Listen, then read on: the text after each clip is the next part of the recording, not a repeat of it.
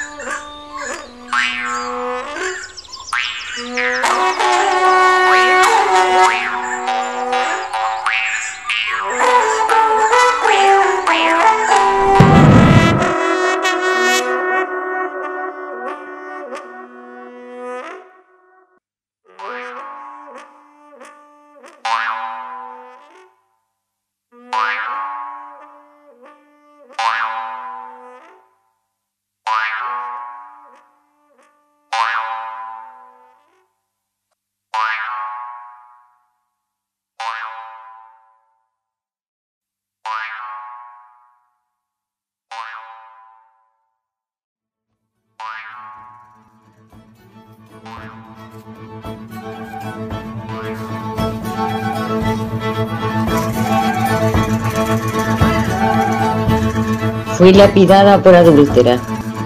Mi esposo, que tenía manceba en casa y fuera de ella, arrojó la primera piedra, autorizado por los doctores de la ley y a la vista de mis hijos.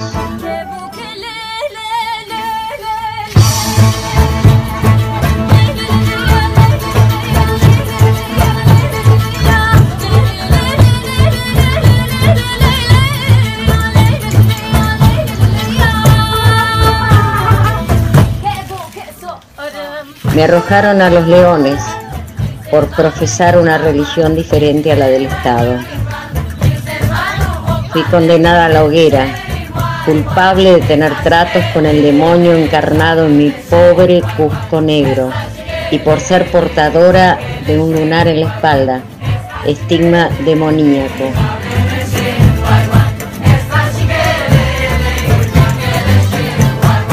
Fui descuartizado por rebelarme contra la autoridad colonial.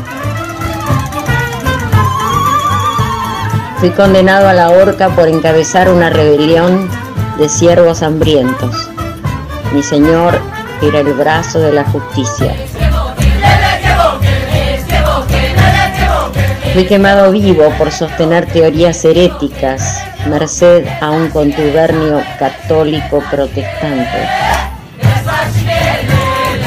Fui enviada a la guillotina porque mis camaradas revolucionarios consideraron aberrante que propusiera incluir los derechos de la mujer entre los derechos del hombre.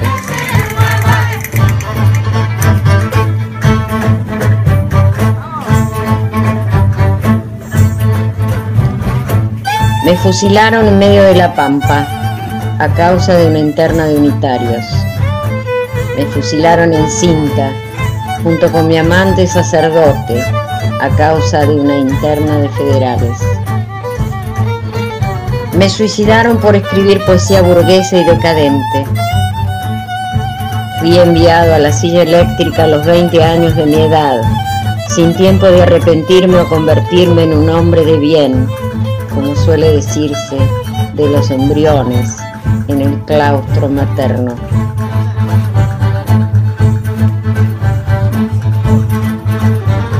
Me arrearon a la cámara de gas por pertenecer a un pueblo distinto al de los verdugos. Me condenaron de facto por imprimir libelos subversivos, arrojándome semivivo a una fosa común.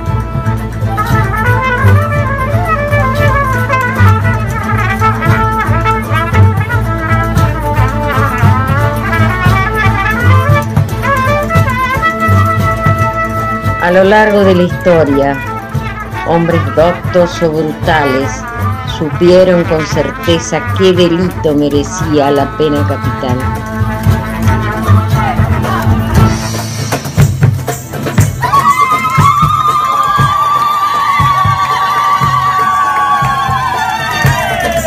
Siempre supieron que yo, no otro, era el culpable. Jamás dudaron de que el castigo era ejemplar. Cada vez que se alude a este escarmiento, la humanidad retrocede en cuatro patas.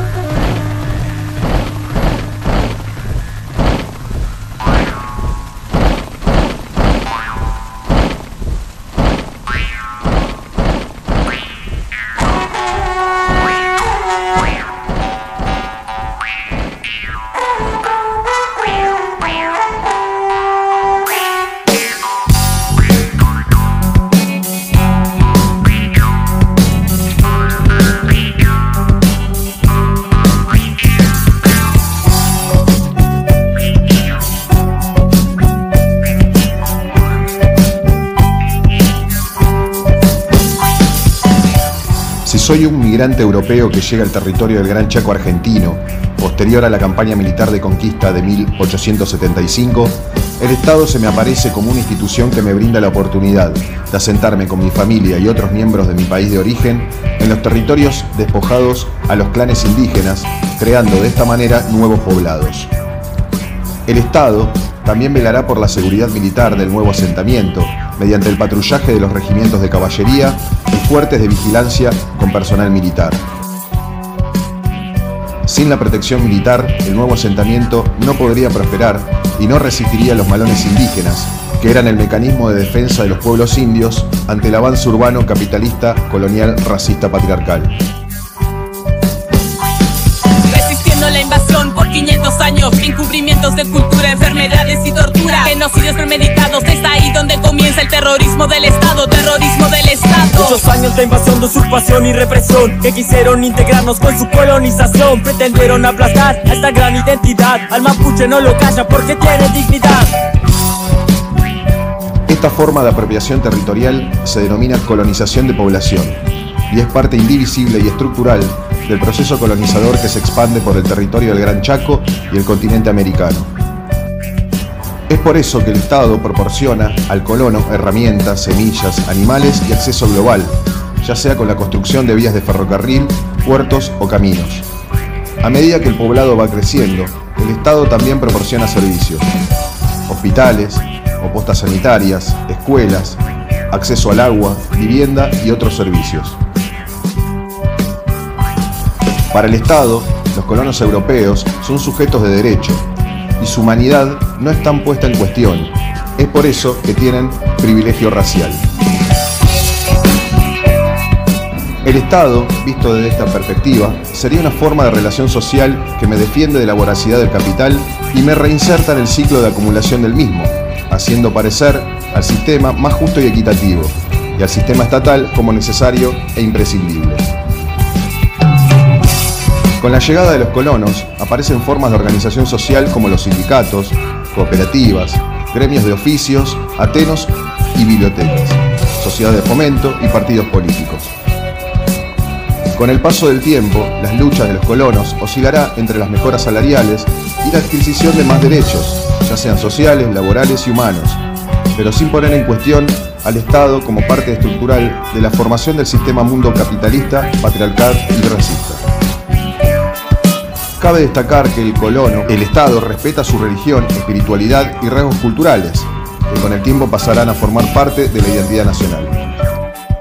Estas familias de colonos, junto a la intervención estatal, potencian la lógica capitalista y relanzan el ciclo de despojo a los pueblos indígenas inferiorizados, que es una constante en las periferias de los Estados-nación modernos en el continente americano. La colonización de población resultará entonces más efectiva que las campañas militares en el proceso de apropiación de los territorios indígenas.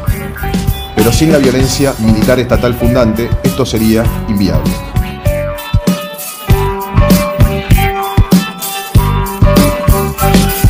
son los atropellos que los nos imponen Muchas son las injusticias, muchas contaminaciones Muchas son las estructuras que nos reprimen Muchas son las balas militares que nos persiguen Hoy los estados asesinos roban nuestros niños, los encierran en iglesias y escuelas, con malos tratos configuran el robando identidad y el derecho a la diversidad. Pero somos preexistentes con origen milenario, este pueblo originario no se agacha, se la banca, el sonido del guamapu es la voz que se levanta, ese puño que no para, que golpea, que no calla.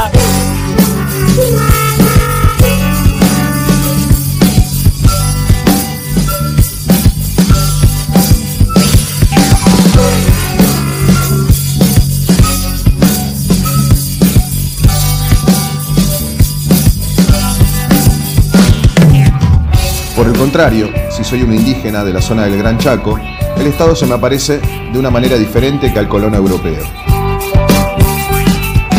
Más que una constante de reconocimiento de derechos, se vive un cotidiano de violencia militar, persecución y despojo, un genocidio planificado para subordinar a los pueblos indígenas a una lógica capitalista, patriarcal, cristiana, racista, estatal, eurocentrada. Los pueblos indígenas de la zona del Gran Chaco se enfrentaron al avance militar del Estado Nacional argentino y pelearon en soledad, sin recibir apoyo de la sociedad europeizada argentina las formas de organización social de los pueblos indios que les permitió sobrevivir estos siglos al genocidio y la colonización es la comunidad, un sistema de vínculos que tiene en la familia extendida su núcleo. La comunidad es una forma de organización social que no tiene al Estado como horizonte o instancia última a la que referenciarse.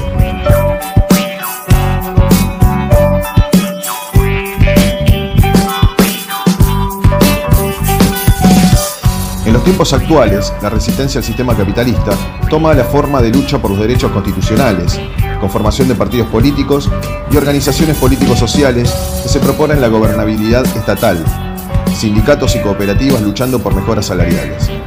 En síntesis, luchas que tienen al Estado como árbitro para intentar no perder derechos y privilegios conseguidos a través de luchas y resistencias populares. Es comprensible entender desde una visión de privilegio racial, se vea como necesario un Estado más presente, por todo lo que significa el estado de bienestar para los habitantes que cuentan con una historia de migrantes de pueblos europeos, incluidos los mestizos. Sin embargo, si nos posicionamos como pueblos originarios, es difícil aceptar que más presencia estatal significa un avance en la lucha por la recuperación de los territorios de la lógica capitalista, estatal, patriarcal y racista. Del equilibrio en el cual hemos vivido El Gualmapo es arrasado por los fines lucrativos de las multinacionales En la falsa democracia de gobiernos Winca que responden a su aristocracia. Nuestra nación mapuche, una sola ha sido siempre Las invasiones fueron muchas y aún siguen presentes De las multinacionales que apoyan en las leyes De gobiernos cómplices que las promulgan y defienden el sistema de muerte que se apropió de los territorios indígenas del Gran Chaco privilegió en sus comienzos la colonización de población de origen europeo, pero a partir de la década del 50 y 60 se observa un cambio de paradigma mundial.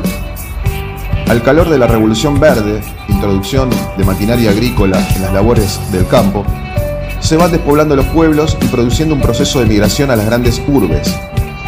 Luego, en la década del 90, se intensifica el despoblamiento de los campos, producto de otro fenómeno sistémico que es la globalización neoliberal, donde se privilegia la exportación de commodities mayoritariamente soja en la zona del Gran Chaco, minerales e hidrocarburos.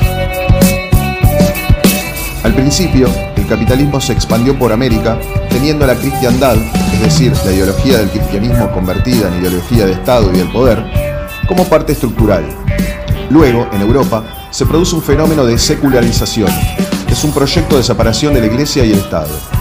En ese sentido, la secularización del pensamiento fue una manera de liberarse de esas estructuras de poder impuestas por la cristiandad. Entendiendo esto, podemos trazar una analogía respecto del fenómeno de colonización de población en el proceso de expansión del sistema mundo capitalista, estatal, patriarcal y racista, y cómo en la actualidad el mismo sistema que dependía del crecimiento de una forma de habitar los territorios indígenas se vuelve contra los mismos descendientes de los colonos, expulsándolos de los pueblos a las ciudades, en un proceso de fagocitación en la cual la lógica del capital destruye lo que el mismo proceso crea en su fase inicial.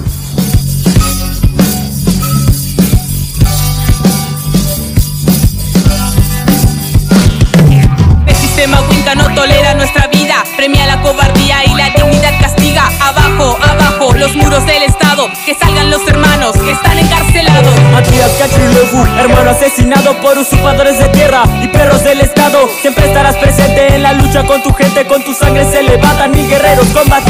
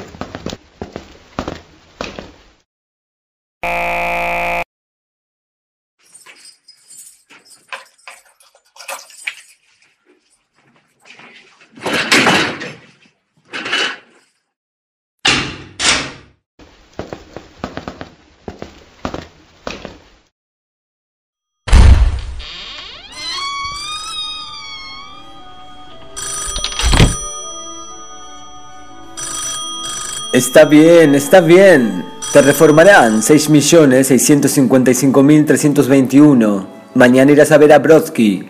Creen que podrás dejar la custodia en poco más de una quincena. Luego saldrás otra vez a recorrer el mundo ancho y libre y ya no serás un número. Supongo que la idea te agrada. Contesta, roñoso cerdo, cuando el director hace una pregunta. Oh, sí, señor. Muchas gracias, señor. Realmente me he portado lo mejor posible. Estoy muy agradecido a todos. No lo estés, esto no es una recompensa, está muy lejos de serlo. Ahora bien, Tienes que firmar este formulario. Dice que estás dispuesto a aceptar la conmutación del resto de tu condena, sometiéndote a lo que aquí llaman, qué expresión ridícula, tratamiento de recuperación. ¿Firmarás? Claro que firmaré, señor. Muchísimas gracias. Bien, supongo que eso es todo. El capellán de la prisión quiere hablarle al preso, señor.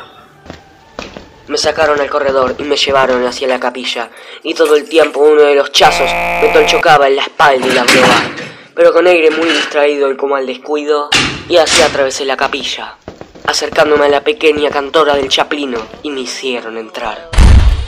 El chaplino estaba sentado frente a su escritorio, y el rico mono de los cancrillos caros, y el escocés se olía fuerte y claro.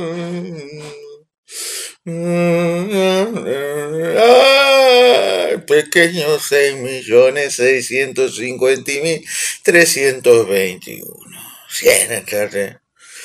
Ustedes esperen afuera, ¿quieren? Tengo que hablar con el muchacho.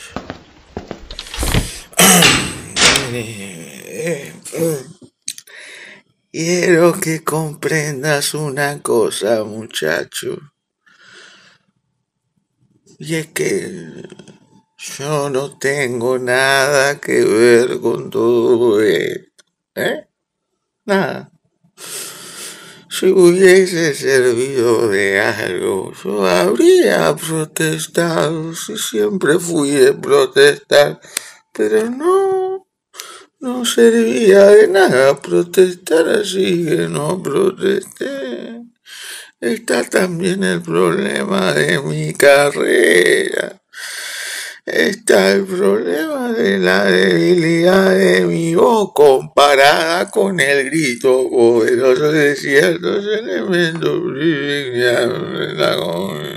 ¿Hablo claro? No, no hablaba claro, hermanos, pero yo asentí. En todo esto hay problemas éticos muy complicados. Van a ser de ti un buen chico, 6.665.321.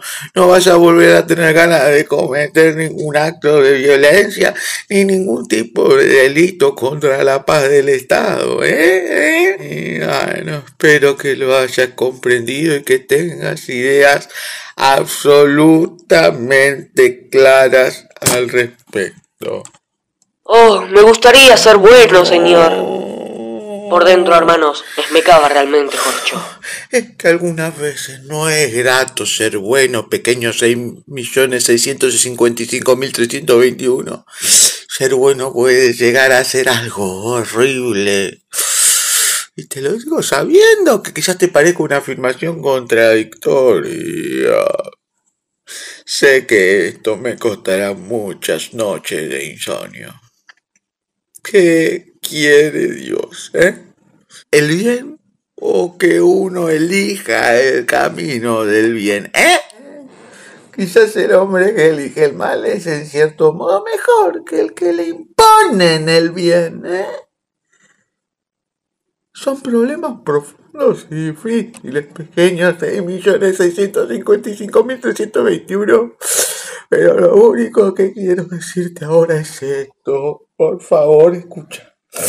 Si en algún momento del futuro evocas esta situación y me recuerdas a mí, a mí, el más bajo y humilde servidor de Dios, te ruego. Si me recuerdas, te ruego que no me juzgues en tu corazón, ni creas que de algún modo soy parte de lo que te está ocurriendo.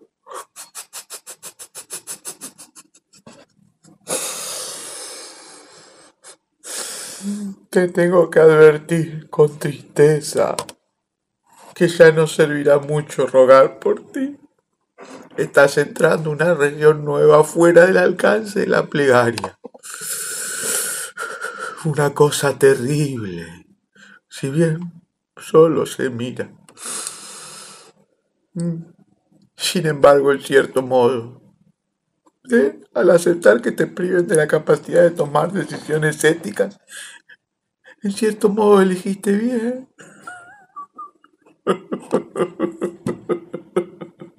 O eso espero creer. Eso quisiera creer. Que Dios nos asiste a todos. 6.655.321. Aquí se echó a llorar, pero yo no le presté mucha atención, hermano. Y me limité a esmecar discretamente por dentro, porque uno podía videar que había estado piteando el viejo whisky. Y enseguida el chaplino retiró una botella de un estante del escritorio y empezó a servirse una dosis bolche. Realmente jorchó en un vaso muy grasiento y graznio. Tragó el líquido y luego... Tal vez, todo marche bien. ¿Quién sabe? La voluntad de Dios sigue caminos misteriosos. Empezó a cantar un himno con glosa rica y sonora. Se abrió la puerta y los chazos chocaron. De vuelta a la celda bonosa.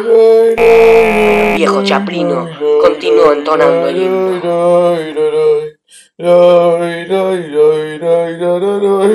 no, no, no, no,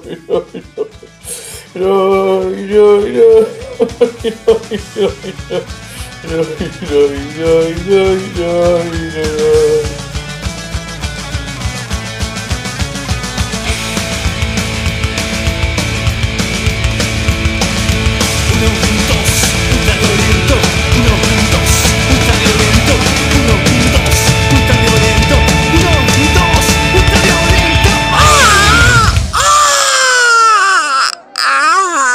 Está bien, suficiente.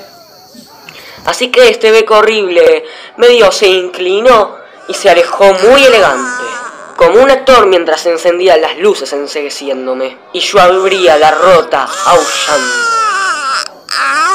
Como ven ustedes, nuestro sujeto se siente impulsado hacia el bien, porque paradójicamente se siente impulsado al mal.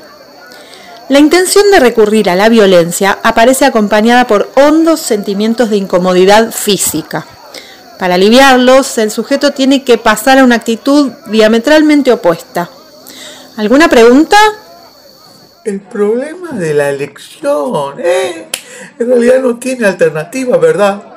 No tiene alternativa, es el propio interés, el temor al dolor físico lo que lo llevan a esta humillación grotesca. Su insinceridad es evidente. Ya no es un malhechor. Pero tampoco es una, una criatura capaz de la elección moral. Esas son sutilezas. No nos interesan los motivos, la ética superior. Solo queremos eliminar el delito. Y Agregó el ministro, bien vestido. aliviar la espantosa congestión de las prisiones. Hubo mucha goborada y discusión, y yo estaba ahí, hermanos, casi completamente ignorado por esos brachtos ignorantes. Así que criché, yo, yo, yo, ¿qué de mí? ¿Dónde entro en todo esto? ¿Soy un animal o un perro? Y así provoqué una goborada de veras fuerte. Y todos me arrojaban eslobos. Así que criché más fuerte todavía. No soy más que una naranja mecánica.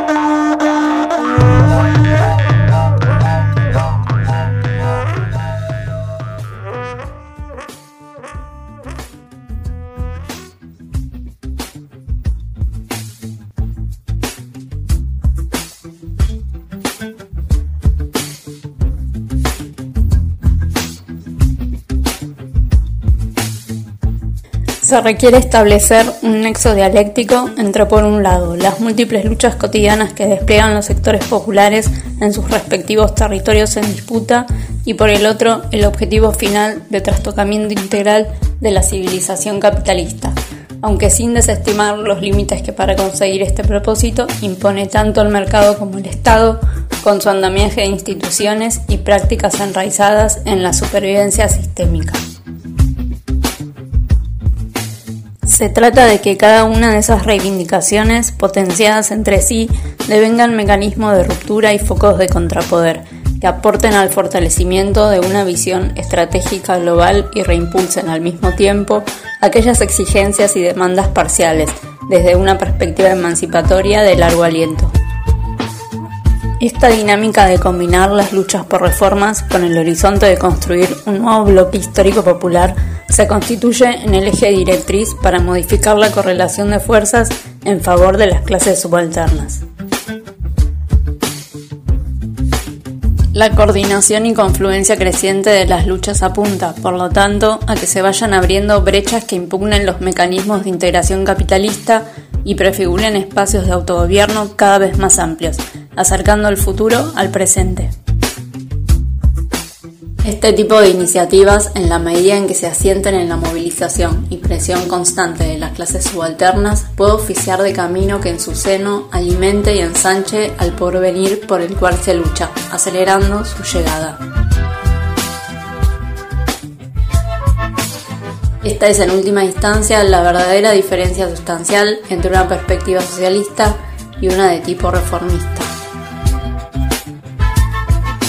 Mientras que la perspectiva socialista considera siempre las reivindicaciones inmediatas y conquistas parciales en relación con el proceso histórico contemplado en toda su complejidad y apostando al fortalecimiento de un poder popular y de clase antagónico, en la perspectiva reformista se evidencia la ausencia total de referencia al conjunto de las relaciones que constituyen a la sociedad capitalista como un sistema de dominación múltiple, lo que lleva a desgastarse en la rutina de la pequeña lucha cotidiana por reformas que al no estar conectadas con el objetivo final de ruptura y superación del orden burgués, terminan perpetuando la subordinación de las clases subalternas.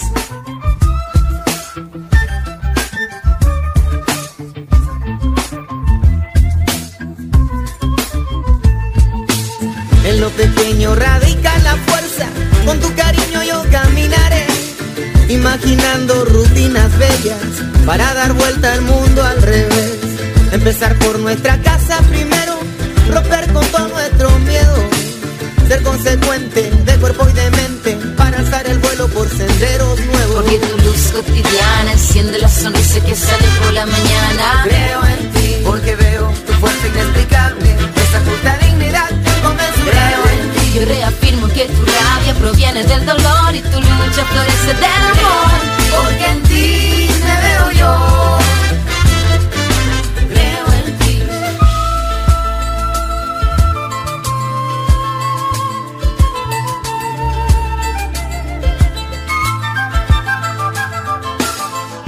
Por lo tanto, se trata de pensar una conjunción de políticas públicas surgidas desde abajo y cuya columna vertebral está constituida por los sectores populares organizados que resultan partícipes y artífices del conjunto del proceso. Este tipo de reformas de estructura, lejos de operar como mecanismos de integración, puede oficiar como puntal de enorme relevancia en la constitución de un sujeto político antisistémico que materializa en la realidad un proyecto de planificación y en un sentido más general la alternativa civilizatoria, contraria a la que nos impone el mercado y el Estado. Claro está que este último, como territorio no neutral, desgarrado por una inestable relación de fuerzas entre lo nuevo que aún está naciendo y lo viejo que no termina de morir, jugará sin duda un papel fundamental al momento de garantizar recursos, saberes y personal idóneo para la puesta en práctica de este tipo de políticas públicas que tornen viable una urbanización integral.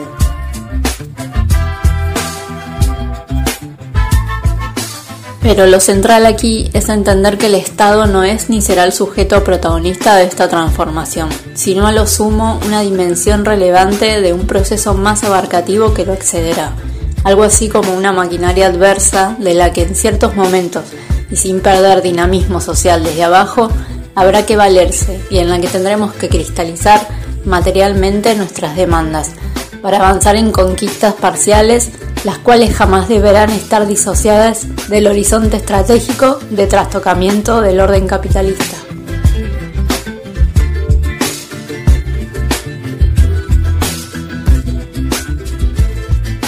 Poner en evidencia que lo público, como bien colectivo que es de todas, todos y todes, y para todas, todos y todes, lugar, momento de sociabilidad y espacio sustraído o al menos en tensión con la lógica mercantil, puede ser pensado y construido en términos no estatales.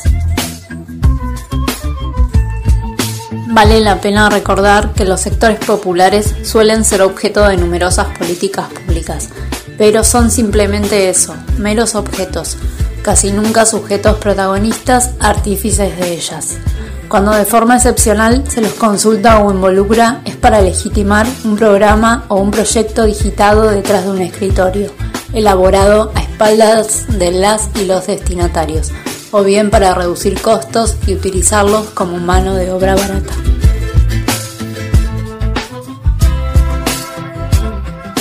Las políticas públicas involucran siempre recursos públicos y personal estatal, pero casi nunca a quienes deberían ser sus verdaderos constructores. Desde la óptica estatal, las clases subalternas son quienes padecen ser administradas, jamás o en escasas excepciones aquellas que administran o gestionan lo público de manera protagónica. Sin embargo, en forma subterránea, tras bambalinas y sin salir en las tapas de los diarios ni en la televisión, infinidad de movimientos y organizaciones de base han desplegado a lo largo de su historia planes e iniciativas que sí tienen esa vocación.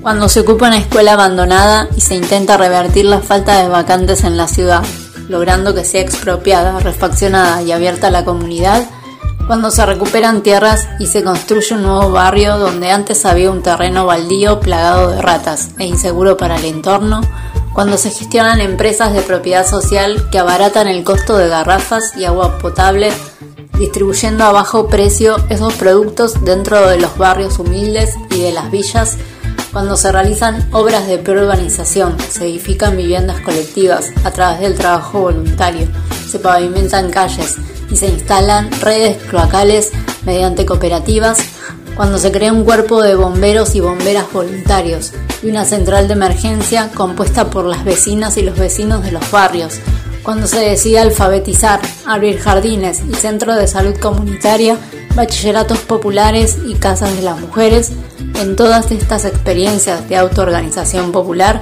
estamos en presencia de políticas públicas no estatales.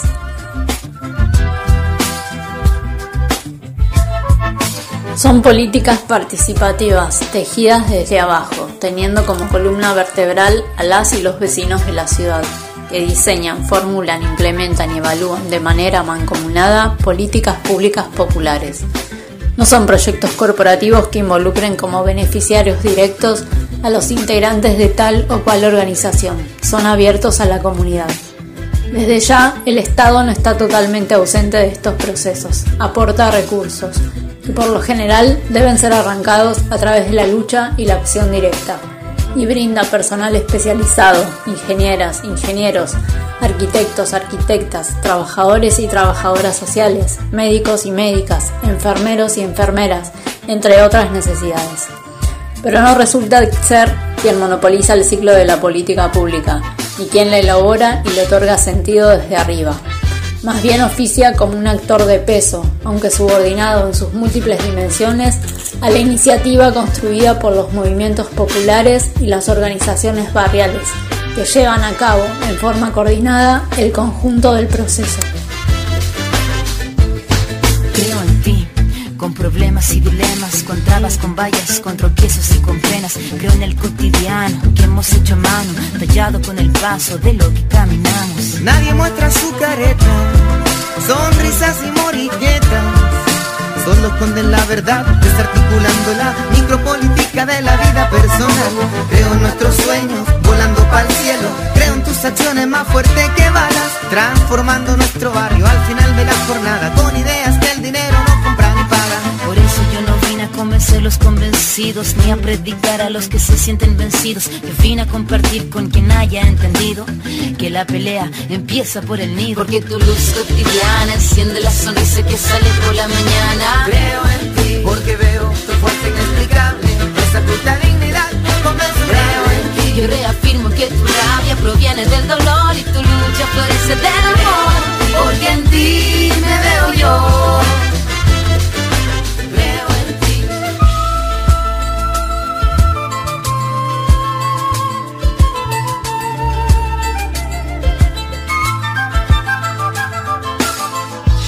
En todos los casos, para que lo público se amplíe más allá de lo estatal, fortaleciendo el tejido comunitario en los territorios donde se despliega la política pública, es fundamental no concebir a estas políticas de manera aislada ni meramente sectorial, sino en el marco de un proyecto integral de transformación de la realidad que apunta a quebrantar la condición subalterna y pasiva de las clases populares a través de la expansión de organismos que prefiguren un poder alternativo al hegemónico y empoderen al pueblo como verdadero sujeto político con capacidad de reflexionar y actuar colectivamente desde una perspectiva crítica.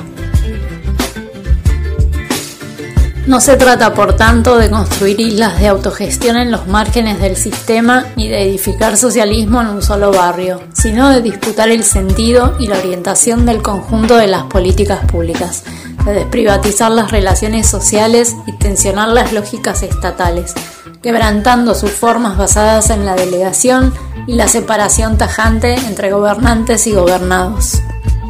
Apuntar pues de manera creciente al autogobierno y la participación popular, tanto en las periferias como en los centros de poder público. En suma, transitar de nuestras experiencias alternativas a una alternativa popular que contemple todas las dimensiones de la vida cotidiana. Caminar juntas y juntos hacia ese horizonte utópico y antisistémico, teniendo siempre como premisa principal que el pueblo mande y el gobierno obedezca. Hace tiempo que. Creo, creo.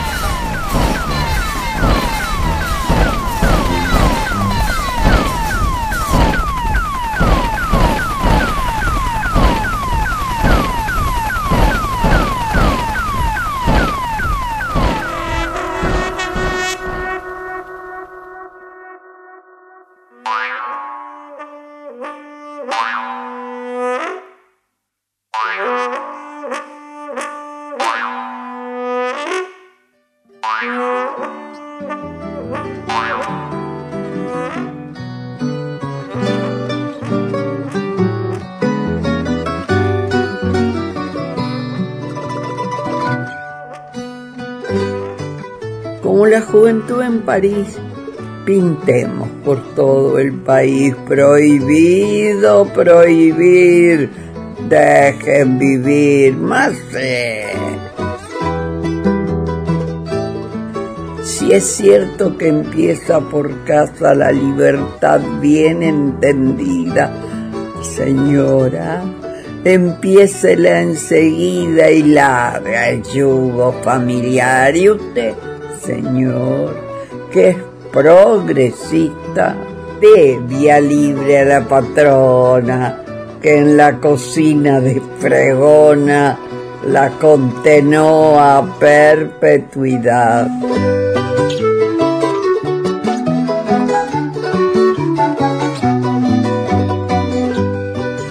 Ustedes, padres afligidos, acábenla con los consejos, porque los chicos nacen viejos, las saben todas y una más.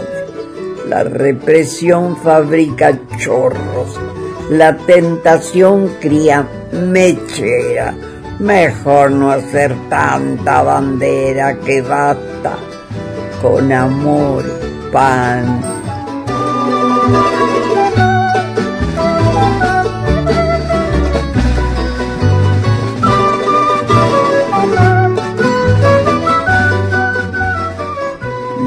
La vida con ustedes, mis compañeras, mis amigos.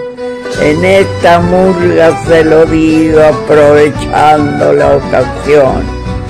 No amarreten la alegría, abran y abranse camino sin ser los canas del vecino ni los forzados del mandón.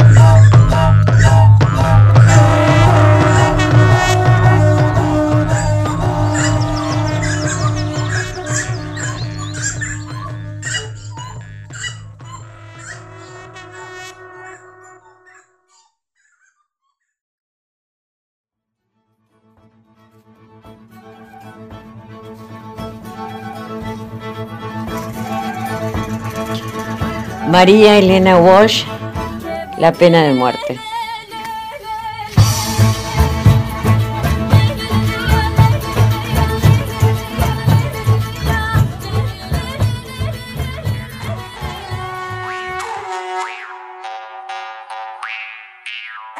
Colonialidad y resistencia en los territorios del Gran Chaco.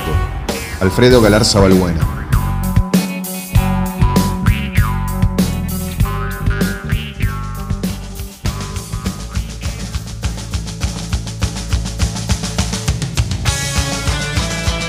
Naranja mecánica, Anthony Burgess.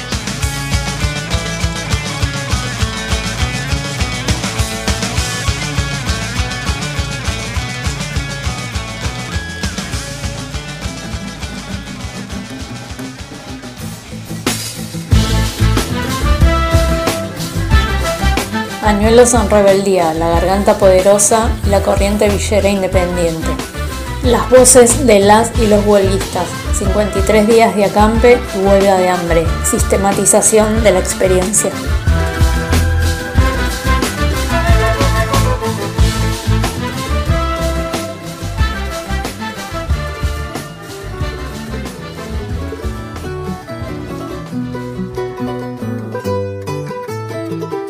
Dejen vivir de María Elena Borcho.